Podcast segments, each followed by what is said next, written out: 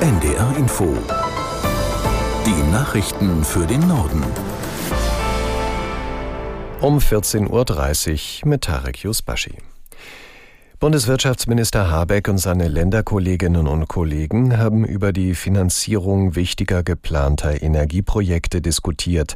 Nach dem Haushaltsurteil des Bundesverfassungsgerichts fehlen aktuell mehrere Milliarden Euro. Aus Berlin Katharina Seiler. Bundeswirtschaftsminister Habeck versicherte, dass mittlerweile allen klar sei, dass es um extrem wichtige Projekte gehe, mit deren Hilfe die Wirtschaft in den nächsten Jahren klimaneutral werden soll.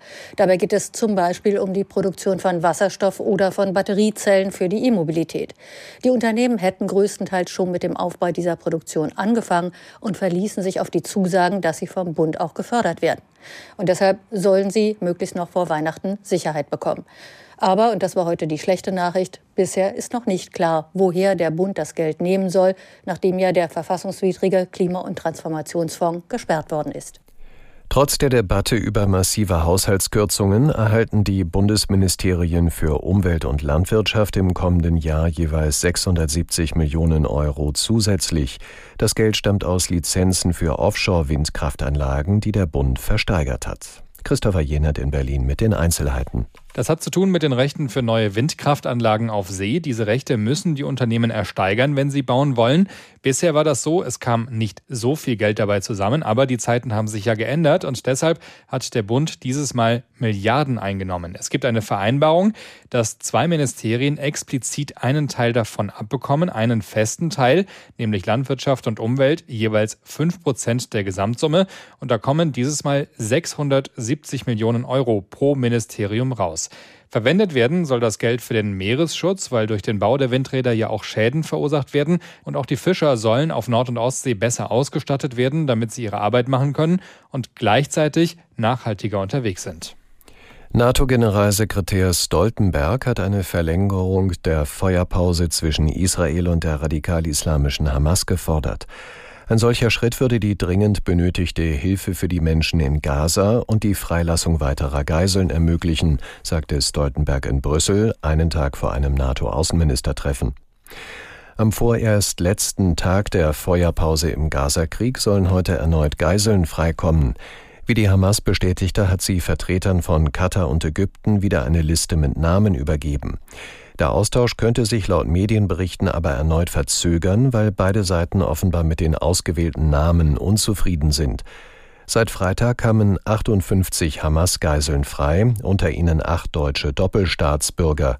Im Gegenzug entließ Israel palästinensische Häftlinge aus dem Gefängnis. Bundeskanzler Scholz und Spitzenvertreter der Autobranche beraten zur Stunde in Berlin über den Ausbau der Elektromobilität. Geladen sind unter anderem auch Zulieferer, Gewerkschaften und Betriebsräte. Thema des Treffens ist, wie das Ziel von 15 Millionen Elektro-Pkw bis 2030 zu erreichen ist. Derzeit sind in Deutschland rund eine Million reine E-Autos zugelassen, bei insgesamt mehr als 48 Millionen Pkw. Im Vorfeld der Gespräche hatte Bundesverkehrsminister Wissing die Industrie in die Pflicht genommen. Politik und Wirtschaft müssten gemeinsam dafür sorgen, die E-Mobilität attraktiv und alltäglich für die Menschen zu machen. Nach den Wahlen in den Niederlanden finden vorerst noch keine Sondierungsgespräche zur Regierungsbildung statt. Der von Wahlsieger Wilders beauftragte Vermittler van Strien trat schon vor dem ersten Treffen zurück. Aus Den Haag, Ludger Katzmierzak. Am Wochenende wurde bekannt, dass der frühere Arbeitgeber des Politikers bereits im März Anzeige wegen Betrugs gegen van Strien erstattet hatte. Dieser wies die Vorwürfe zwar zurück, erklärte am Vormittag aber dennoch seinen Rücktritt. Der Wahlsieger Wilders und die Fraktionschefs der anderen Parteien müssen sich nun auf einen neuen Vermittler verständigen. Erst nachdem dieser die Chancen für mögliche Regierungsbündnisse ausgelotet hat, beginnen die eigentlichen Koalitionsverhandlungen. Da die konservativ-liberale VVD bereits angekündigt hat, nicht mit Wilders regieren zu wollen, könnte es länger dauern, bis die Niederlande eine neue Regierung haben.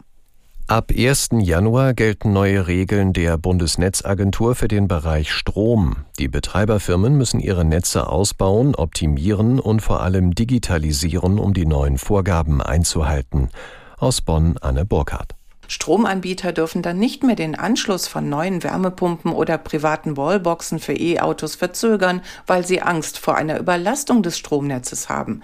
Aber sie dürfen den Strombezug dafür zeitweise herunterdimmen und auf bis zu 4,2 Kilowatt senken. So können Wärmepumpen weiterheizen. Elektroautos laden dann aber langsamer als sonst. Die Bundesnetzagentur geht davon aus, dass E-Autos dann in zwei Stunden für eine 50 Kilometer Strecke nachgeladen werden.